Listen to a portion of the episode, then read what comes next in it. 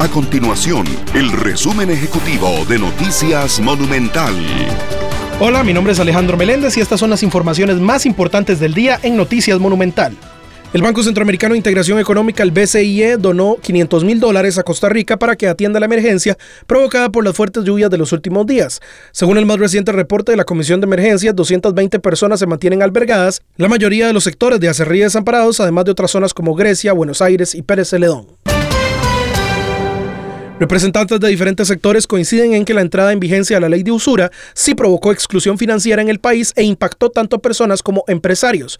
Esta legislación cumplió dos años en vigencia en el país. En el 2019, la Asociación Bancaria Costarricense, la ABC, manifestó ante los diputados de la legislatura anterior que calculaba en más de un millón la cantidad de personas que quedarían excluidas del sistema financiero en caso de que se aprobara esa legislación.